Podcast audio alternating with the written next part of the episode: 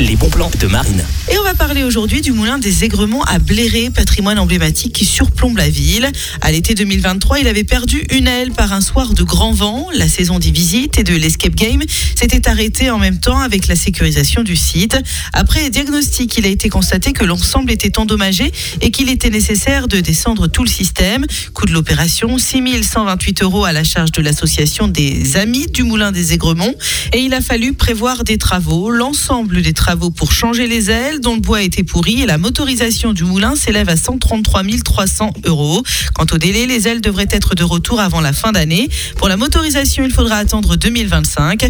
Le bâtiment étant communal, cette somme devrait être prise en charge par la municipalité. Le vote du budget est prévu au mois de mars et des demandes de subventions ont été effectuées.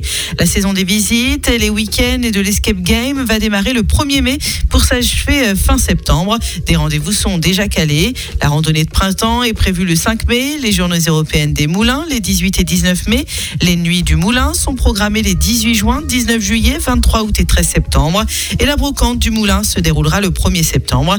Notez également les journées du patrimoine les 21 et 22 septembre, un escape game spécial Halloween et la fête Touraine primaire qui se tiendront en novembre.